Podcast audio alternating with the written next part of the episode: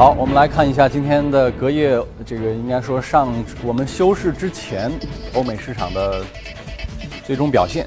三大美国股指都出现了小幅的下跌，纳斯达克跌幅在百分之零点一，道琼斯跌幅较大，百分之零点二四，两万一千零二十九点。欧洲的指数，我们来看一下，欧洲三大股指也都出现了下跌。法国的指数五千三百零五点，跌幅在百分之零点五，其他的德国跟英国的指数都有百分之零点二左右的跌幅。我们下面来连线到欧洲的前方记者薛娇，为大家做一下具体的介绍。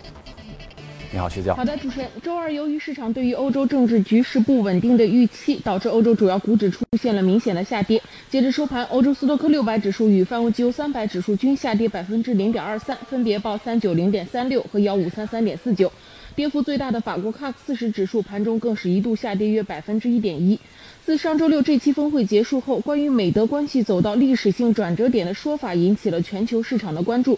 上周日，德国总理默克尔称，德国和欧洲不能再依赖英国以及特朗普领导下的美国，欧洲人必须把命运掌握在自己的手中。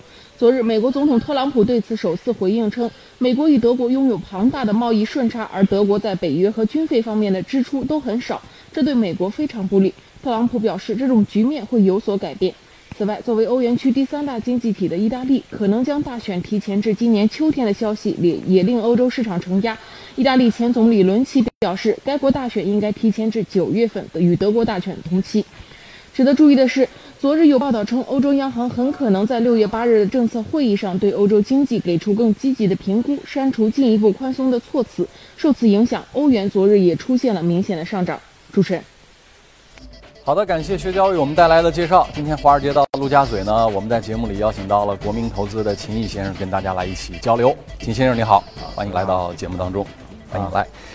小张，那今天大家热议几个事情啊，一个是减持新规都在聊啊，这个以后的这个大股东也好，小股东也好，减持变得更困难了。大家还在聊一件事情，嗯，呃，永远都逃不开的就是房子的话题。对，也发现了在港股当中，恒大。一一个月以来，或者短短的几个交易日以来，涨幅非常之巨大。嗯，但是跟房地产相关的信息，我们也看到很多，比如香港的抵押利率出现了非常明显的上升。对，我们预计内地市场呢，包括房地产的抵押利率，呃，这个包括我们的股权。质押的融资成本的价格可能都会因因此而出现上升，它跟很多因素有关，不知道您注意到没有？一个是房地产的限售，保定跟珠海十年限售，如果你一旦限售，那么你的房子作为一个抵押品，它的价值要重新评估，它的成本可能也会因此变高。对，那包括股票，你在减持的时候变得更困难了，那股票的股权质押，它的成本跟价值评估也会出现变化。对，香港现在我们看到就是它的这个是创了一个。呃，三年以来的一个最高点嘛，是不是三年上升了十个基点？对，一个抵押率对一点四，嗯，你你怎么看这一系列的事事件？啊，因为你这个回复了比较多啊，这个信息量。第一个呢，我就说地产股，尤其是我们在过整个端午节，是吧？对，嗯，中间香港一天恒大是涨幅是比较巨大的，涨了多少有？接近我看有百分之二十四左右，就一天涨幅要百分之二十四，一天二十四，对，它整个今年的涨幅的话是百分之两百。那我们去看啊，整个你打一个全球的这么一个就是市值超过四十亿以上的，其实这种房产公司包括 REIT 美元吧，四十亿美元。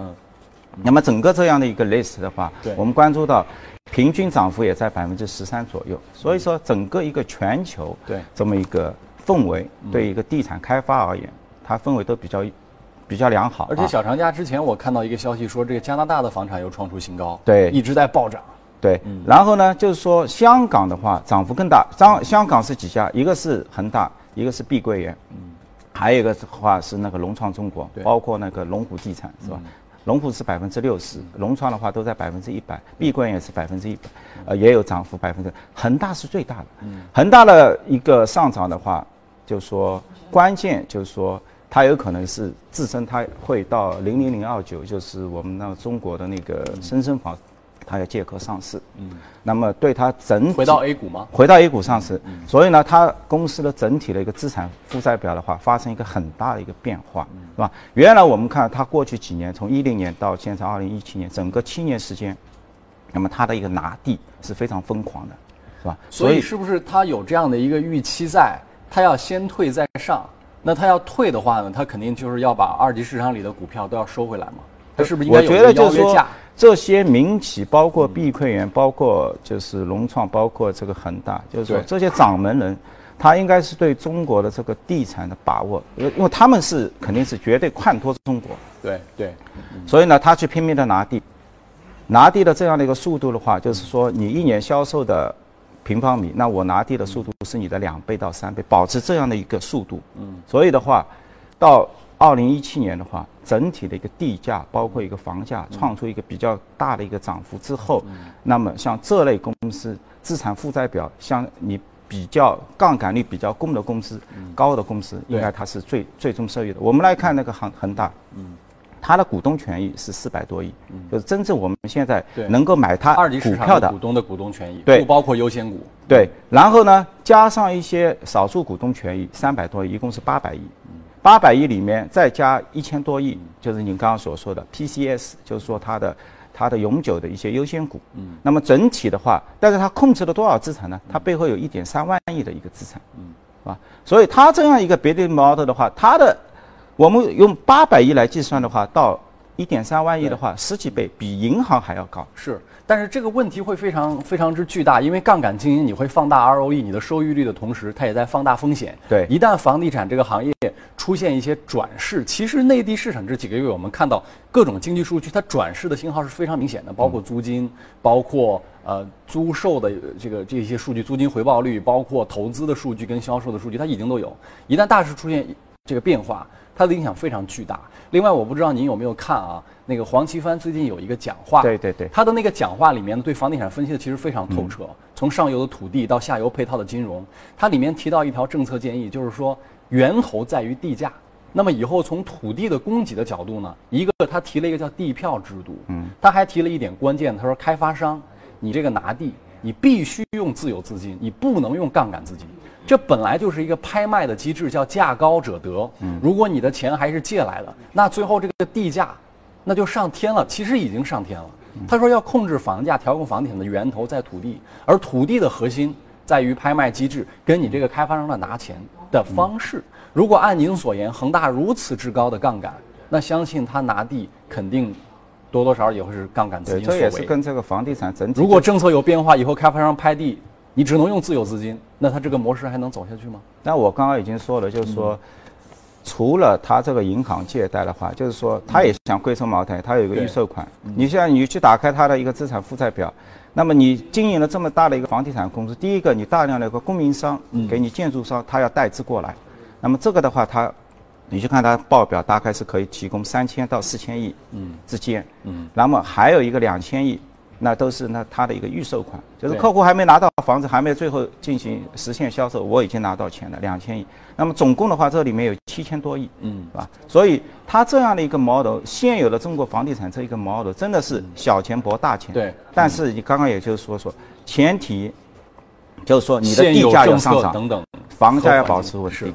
就是我们现在去看它整个一个，就是说地价占它的一个销售比，现在它恒大的地产获取的一个成本跟它现在的销售比，你发现其实只有百分之二十五左右，对其实是蛮低的。就是说这个地价在它的一个，在它的一个整个一个构成，是吧？因为你去看它整个一个销售报表的话，房产公司一半的钱其实是都拿出去交税了，嗯，啊，利润的利利润的所谓实现最终端的一个利润，百分之四十五到五十左右都在拿税，嗯，跟这个澳门的这个博彩公司是一样的，博彩公司拿进一块钱收入，五毛钱全部是交给政府的，房产公司赚到的钱也是百分之五十全部是政府拿去的，啊，除除了它的您所强调的哈、它的这个本身的杠杆的这个问题之外，我觉得还有一点非常关键的因素，你注意到没有？恒大最近在中国各地的几个卖的很好的楼盘，它有一个什么特点？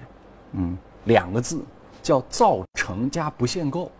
什么意思呢？大家知道买房子要讲 location 地段，地段还是地段，对吧？好地段土地你是很难拿到的，而且价格可能也比较贵。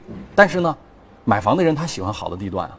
如果我在市中心，我已经不可能去介入进去，进入好的地段，那怎么办？我造一个好好地段啊。特朗普当年搞房地产的时候，他也是这个理念。他说不存在 location，我就通过我自己品牌，我造一个 location。但是恒大它更厉害的在于，我就给你造个城，比如说在海南那海边儿，那造的这个城呢，它不仅规模很大、巨大，而且有学校什么，它这个气这个这个这个教育、交通各种配套医院，它全部都有。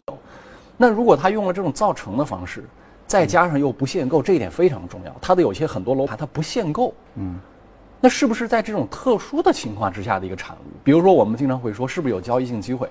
因为恒大起来了，招保万金还没动，嗯，但很有可能招保万金不会有像恒大一样的涨幅，因为他们很多楼盘都是限购的。对，那所以我们他们的自身的一个就是说交易的一个价格，我刚刚说资产负债表是吧？央企它还是比较保守的。你去看海外华人置业在香港，它涨幅一般，是吧？因为在这一波整体启启动的时候，他们的拿地的速度，他们的一个资产的一个杠杆比例是远低于这些民企，是吧？所以呢，当然可能也是央企的一些自身的一些优势，比如说现在招商蛇口，是吧？它的获取的话，你说它以前是搞园区开发，是吧？那么现在的话，大量的，比如说供给侧改革之后，嗯，那么他去获取了一个土地的话，可能他他现在在跟武钢合作，他在跟昆钢合作，嗯，那么他就是说原来这些都是钢厂，那么现在这些产能搬出去之后，留下大片空地，那么以现在自身他央企的一个身份，跟这些原有的国企进行一个合作，那么他就低成本获取了这些。就是地价土地是吧？然后的话，利用这个产业进行一个升级，嗯，更就是你刚刚所说的再造这个城市是吧？这这样它也会有一定的优势，而不是采取土地自己的是一个招拍是吧？那么成本是越拍越高。但是这一切的前提在于你得有庞大的现金流，把你这个雄伟的计划 hold 得住。所以我们就问他后续的现金流是不是能跟得上？因为我注意到秦先生您也计算了一下它的包括负债率的水平啊，包括利息置换啊，包括它的成本啊。那以后，比如说你现在看到在香港它的包括可能内地市场这个抵押的利率都在往上走，其实是基础利率上升，上面所有的利率都要往上走。对，包括银行间的债券的。香港因为你想它九七年的时候如果。房价指数是一百，现在香港中原地产指数大概在一百六、一百六、一百六十五，就是较九七年那个最疯狂的涨了百分之涨了百分之六七十。嗯。但是呢，如果你是用整个一个你的月还贷跟你的这个月收入这一个比值，这是一个价值的一个指标去比的看的话，那么现在的话，当初九七年的话是在一点二左右，就是月还贷是超过你的月收入的。对。然后现在的话，大概在百百分之六十五左右。但是呢，你现在整体你在香港的一个房产，就是贷款的这个利率大概在一点七到一百一点八，就是 HIBOR 加一点四，原来是加一点三，现在提了提了十十个基点。那么随着美国的两次加息，那你这个 HIBOR 是一定往上升的。没错。那么整体的一个抵押率的话，可能现在马上会变成二，或者可能到一七年。底或者一八年初的话，我们可能会见到三。对。那么见到三左右的话，那么你这个比值，就是说你的那个月还款，假设工资不变，嗯，你的月还款肯定是上升的。那么这个比值的话，有可能会不断的往往上迁移。到三的话，你有可能在同同比的情况下的话，你可能达到百分之。八十或者左右的水平，也就是说，你一个月可支配的收入中的零点八百分之八十都是要拿出来去支付这个房贷，是吧？那么在这种情况下的话，有可能这个房价的话是短期会有所就。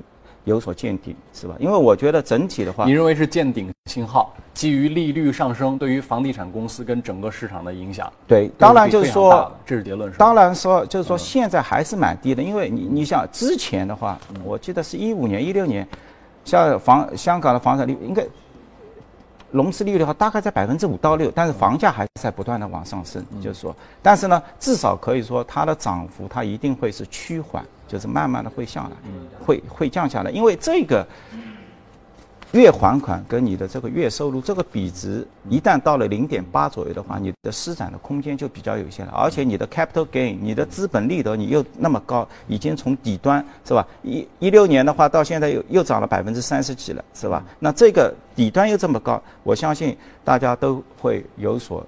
就是说克制是吧？包括这个房价有所克制，嗯，但是你说它一定是立马能够下来，对，这很难讲。就是说，但是呢，一定是它的一个上上升的一个趋势的一个陡度，它一定是放缓，是吧？啊，除了刚才我们所说到的这个房地产市场的一些变化啊，比特币大家还看到的价格出现了非常明显的波动，今年以来涨了百分之一百八十，但是很多的基金都说了解不够。啊，或者出于审慎，不愿意投资比特币啊。这个比特币的涨势呢是远远超过了年初至今，这个涨幅是非常非常的巨大。那我们看到呢，这里面的话呢，呃，对冲基金等等一些机构，他们对比特币不是太感兴趣啊。大概两个原因，一个呢是他们对于比特币的相关的技术呃的认可度以及这个理解啊，或者说共识没有达成这样的共识。对比类似投资的波动性、安全性跟前景都有担忧。其次呢，就是它的这个对冲基金受限于保守的投资指引，倾向于有形资产跟机构化的投资，比如说黄金或者股市。但我觉得就是说可能会发生一些变化，比如说之前比特币它在申请一个 ETF 份额，对，就是现在对冲基金它可能受制于原来的一个合同，它不能去买这些所谓的一些实物类的一些资产。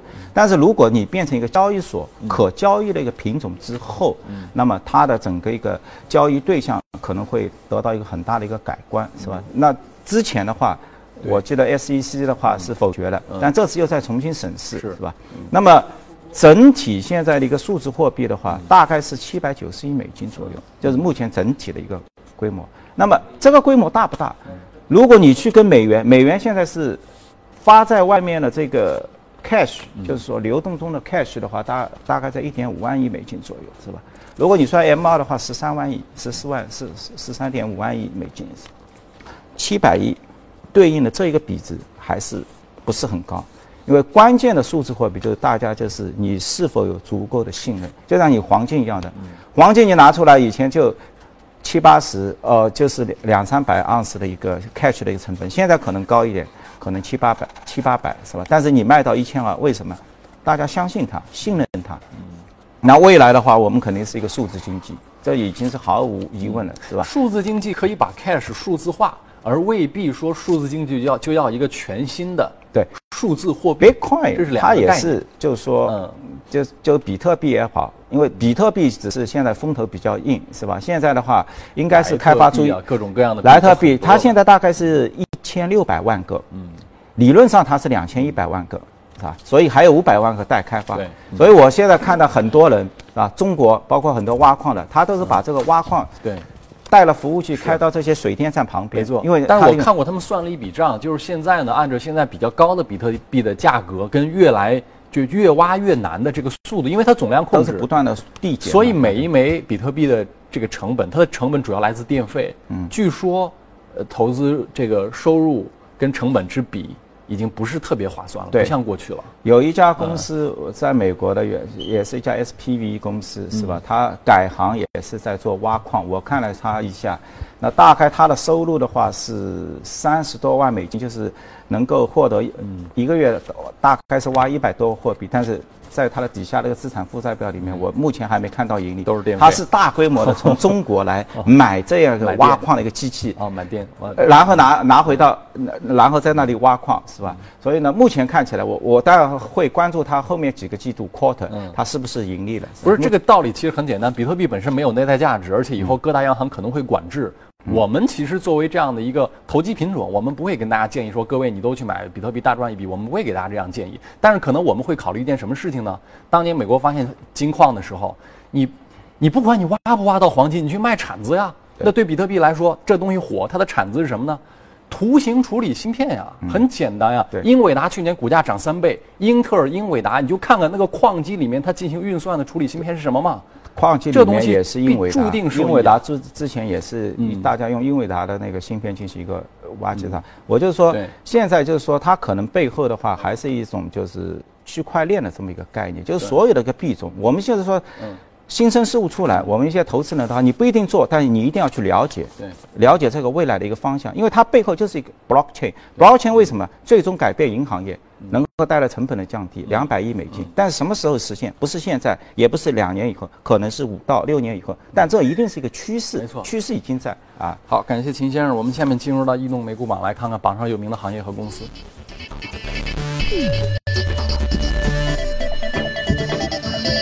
家饰、家具、家饰、家用电器、广告、纺织品跟化妆品，基本上都是这个家用 to C 的东西。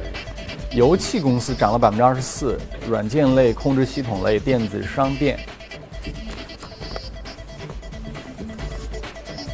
这公司是这是什么公司啊？Card Connect 干嘛的？就是相当于信用卡的一些收单公司，是吧？因为呢，我们那个 FDC 就是说。第一资讯啊，他宣布十五美金收购企业，收购它是吧？之前 CCN 呢，它作为 SPV 都有一个特殊目的收购公司，它 IPO 上市的。IPO 上市之后呢，目前的话，它有拥有六万个商户啊，一年就处理这些 debit card，包括信用卡，包括借记卡，这样的话金额大概是在二十亿美两两百亿美金左右，一年可以。可以，中国内地有类似这样的东西啊，当然很多了。你就是说，谁是做的最大的？你包括银联啊，或者怎么样，是吧？包括三三啊，就是对对对，就是说你带了你的 POS 机，你下去做，就是说你这这个产业呢，就是说你有用户，你有商家，然后的话有这种收单公司，就是他就是一个收单公司，带了 POS 机帮你底端商户，OK，你到我这里来，我给你铺一条这样的设备，然后呢再上去。就是可能就是 Mastercard 或者 Visa Card，再后面就是银行或者就是 Interbank。所以呢，这类公司的话，大概就是说，能够收收取的一个费用的话，两点八到三个百分点，两两点七五到两点八之间啊。就是说，你每收到客户在你这个刷单，他就是赚佣金嘛，赚提成嘛，每刷一笔我赚。但是里面他真正的这些收收单公司，其实它处于最底端的，它耗钱，它的这个这个资产负债表，它对它成本比较高。但是呢， 你只能大概两点七五里面，两点七五个 percent 的里面，它能够收到零点八到零点九之间，其余的一点六全部是给 Mastercard 或者一些。它在某种程度上也跟券商很像嘛，靠交易的活跃度吃饭嘛，看天吃饭。对，你经济繁荣，大家都在疯狂的消费，都在刷刷刷，那你肯定就赚钱嘛。对，你自己他其实是没无能为力的，就是他没有办法通过什么创新啊，或者我努力经营让我更赚钱，他没办法，他只能靠大家去刷卡。对，当然的话就是说一些其他一些新的一些支付。公司是吧？因为目前的话，像 Square 是吧？Square 的话，对标了我们公司就是那个国联想投的那个。这种公司未来你觉得还有价值吗？以后你像微信支付、支包括支付宝，嗯，我直接跳过你刷卡机，我直接用手机就支付了。我有一个词叫 OTT，Over the Top，过顶传球，我直接就绕过你了。你这种商业模式要被淘汰掉的呀。O 就是说现在的 Mastercard 或者是。包括就是说 Visa Card 是吧？对，就是你刚刚所说的，就是说他们有可能，他们到海外去，他还是要通过微信，也要通过这些收单公司去合作。但是把你的这个微信的内地这事儿特别内地可能是相对来说，那现在你肯定是腾讯了，是吧？它的那个使用的一个频率，可能某种程度比支付宝还要高了已经是吧？你的端上，因为你发这些红包啊，这些是吧？对。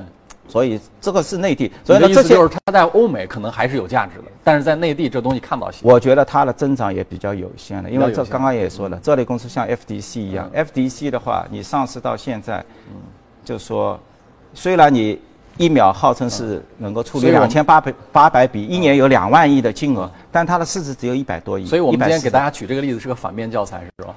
我我觉得就是说反面教材呢，就是说你这种。第三方支付、移动支付是吧？就是说，其实它是一个门资金成本是门槛是很高的，就是它是一个重资产企业。你像 FDC，是吧？它处理了，它借贷了一百九十一一百八一百八九十亿美金，它的资那个它的市值也只有一百四十亿美金是吧，就处理了两万亿美金的一个销售，所以但是呢，它还是不赚钱，是吧？这是大家值得那个关注的这个，嗯。好，这一段跟大家交流到这儿，回来继续聊。我们下面呢进入到大公司消息，李欣。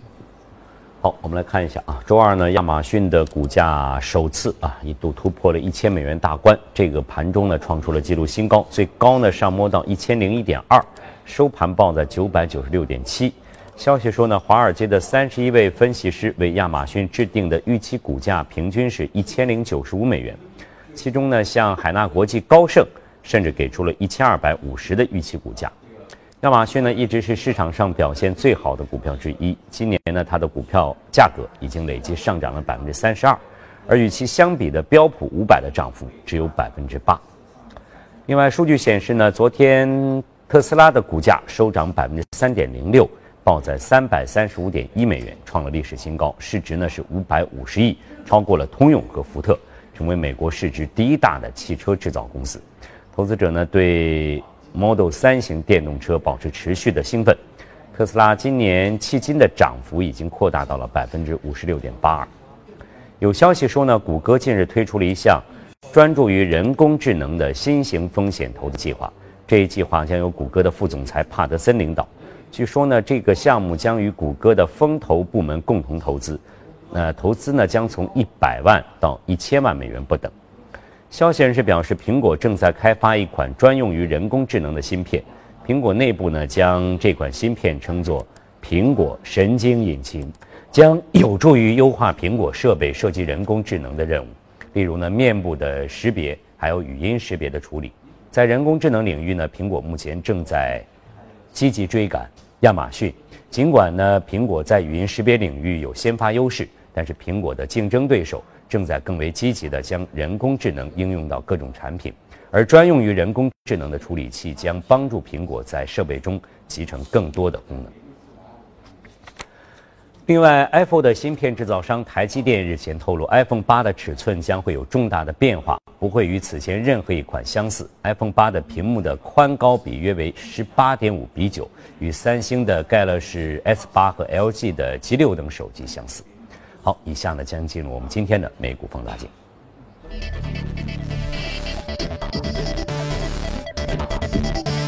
股放大镜来看看今天的这个榜上的公司啊，今天关注的这个公司是。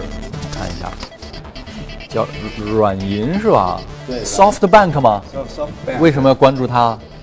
因为最近它还是，这是马爸爸的爸爸，是吧？孙正义是吧？这个，因为第一个呢是，它有一个九百三十亿美金的一个科技基金是吧？目前已经募集成立了是吧？然后，包括沙特的一些主权，包括苹果啊，包括夏普啊，都投入是吧？我上一次关注软银是它收购 ARM。就是他在，就是说强力的布局跟压住下一个技术时代，就是智能嘛。他宣布二零一六年七月二十号宣布收购 ARM 的时候，他当天的股价是下跌了百分之十，是我记得是五千多日元。那么今天你看，过了一年之后再去看软银的股价，现在是八千多，八千八百多，那么已经是增长了百分之六十，是吧？当初大家也是我们可以认为是软银是风投界的伯克希尔哈萨维吗？当然，体量以及影响力不能相提并论。我们我们能不能说有点类似吧？对，当当然它的它比较单一，是吧？就是说，伯克希尔哈撒韦的话，它它有保险公司一个现金流。对，那么它的它对应的话，就是说软银的话，它四块业务是吧？一块业务就是它的那个日本的电信。对。第二块电信业务是不是给它提供现金流的？现金流，但是但是是每况愈下，包括日本的 fixed income，就是说它的一个。就是固化这些，它它是下去，然后第二个呢是美国的一个 Sprint 是吧？第三个呢是它的一个网站，就是日本的雅虎。哦，第四个就是它的一个 ARM，ARM 的话大概就是说它收购三百亿之后，每年这个 EBITDA 的一个利润的话，大概是给软银还能贡献百分之十，其他百分之六七十都是来自于它日本跟美国的两家电信公司，所以它不是一个 fashion 企业，嗯，是吧？所以从你股价上它也。也是走的比较平稳。那么我们为什么这就要关注它呢？就是说，现在《华尔街日报》报道，就是说它有可能要跟 T-Mobile 的话要合并，嗯，是吧？所以这个的话，而且这肯定也是一个趋势。T-Mobile 是日本三大运营商之一，是美国的 T-Mobile，美国的对。所以呢，一旦合并的话，就是说它目前的话，就是说软银的股价。是叫它的一个，就是说资产净值，就是算出来资产，它有它有折价，因为它是一个综合类企业，要折到百分之三十五左右。你怎么把它恢复？那么你有可能就相相对应的一些资产你要出表出离开资产。如果他把 Sprint 移出去，离开表外，去跟 T 某表合建一个公司的话，那么这是一个正确的一个一步，是吧？第二步就是说在。软银它成立了这个愿景的这个基金 Vision Fund，那么九百三十亿美金宣布了，它里面软银公司自己投两百八十亿，这样的话，它完全就是未来软银的话，我们看到它也是一个资产管理公司，是吧？这个两百八十亿，它不是他拿现金投，是他以前收购的这刚刚所说的 ARM，包括他以前收购的那个 Guardian，是吧？包括还有其他一些企业，包括 Social Finance 啊，或者其他一些，是吧？就是说他。部分都是用他自身以前已经收购的，相当于他把这个也进行了一个资本化了，然后放到这个基金里面，直接都自己兑现了，是吧？兑到那个九百亿的一个规模里面，所以的话，我觉得就是这两个看点的话，导致就是目前软银的话，我觉得短期有一个就是对它股价也有一个刺激点，是吧？我可以关注到这个。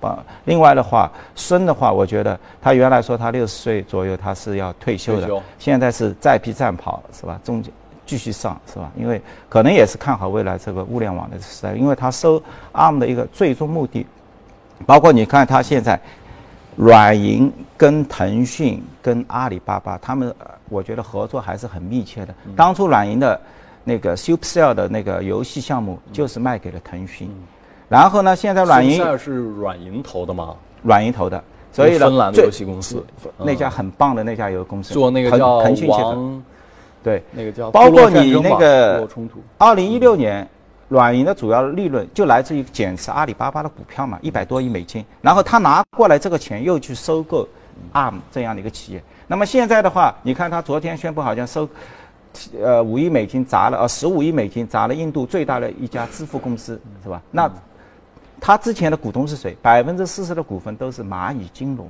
是阿里巴巴的。所以说明的话，我觉得就是包括腾讯，包括像软这些的话，这些机构跟这些超大型互联网公司早早已经是紧密的联系在一起了，是吧？项目啊，各大都是在这些机构之间相互在转的，就是啊。嗯，如果说回到内地的公司，有没有能跟它对标的呢？您觉得？只跟那个软银就是啊，，对，我觉得软银的话，应该是因为它电信公司，那你说电信，其实你看内地市场啊，去年我们关注到一些公司，包括像鲁信创投等等这样的一些公司啊，嗯它也是做创投业务的。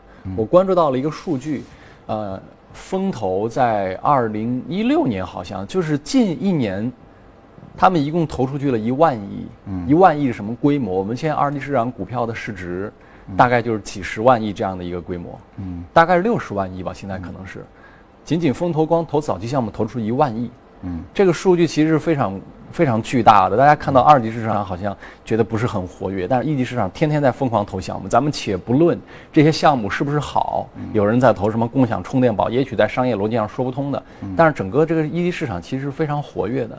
那么一级市场活跃的话呢，这里面很多的这个创投机构，二级市场也有它的股票呀。当然，我们不可能找到一个从体量上能去跟软银对标的啊。但是这个行业我们可以做对比跟做分析。包括那个熊小哥的那个嗯以前的那个 IDG，对因为他现在也是熊小哥他们团队国内团队把整个 IDG 已经收下来了。重点是这些公司确实是有我们有可能能投到的上市公司。嗯，那么这些在二级市场股票上市的上市公司，他们的价值怎么分析呢？嗯，您觉得？嗯，股票市场比如说像二级市场有鲁信创投等等这样的创投类的公司，软银的本质上其实是一个风投。嗯，那么一个风投怎么去给它的股票来给它定价跟估值？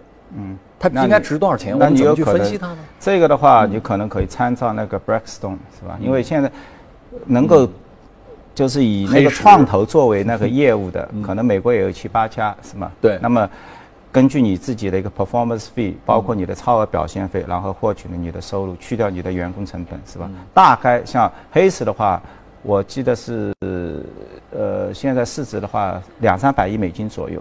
那么你考虑到它能直接用 PB 给它估值啊？因为它的股权都是有公允价值自己账上是现金。我觉得就是说，根据这些企业 P 或者 VC 他们的历史的这样的一个 ROA、ROI 的这样的一个回报率，然后呢去掉这些固定的一个费用，你大概是可以用这个比。那当然可以，基基本上就是你管理多少资产，可能就是百分之二三。之前你像那个九鼎啊，他们啊直接 IPO 上市的，它很高，对的是，嗯，啊，可能管了四五百亿，但是它的市值也要给到两三百亿，这个在国内，但但是你在美国不可能有这样的一个故事，你可能就是像像那个黑石几千亿美金，那你可能只有百分之十左右，你的管理资产认就是认缴资金规模的百分之五到百分之十，可以变成你最终的一个就是就是股东的一个权益，是吧？因为这个的话是考量了它之前百分之十十几，比如说地产基金啊、黑色的这些地产基金历过往的这些它的一个回报率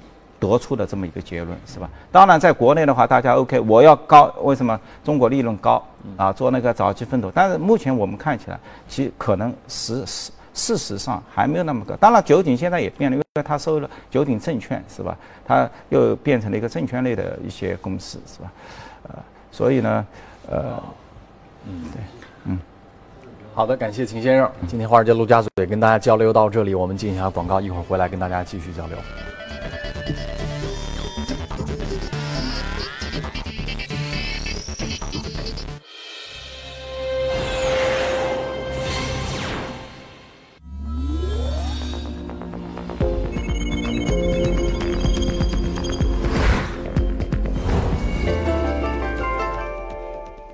节目由上海你我贷互联网金融信息服务有限公司冠名播出。越懂得欣赏，越被人们欣赏；越懂得放下，越收获的更多。从仰视到平视，从精彩到多彩，商业大有可观。商业。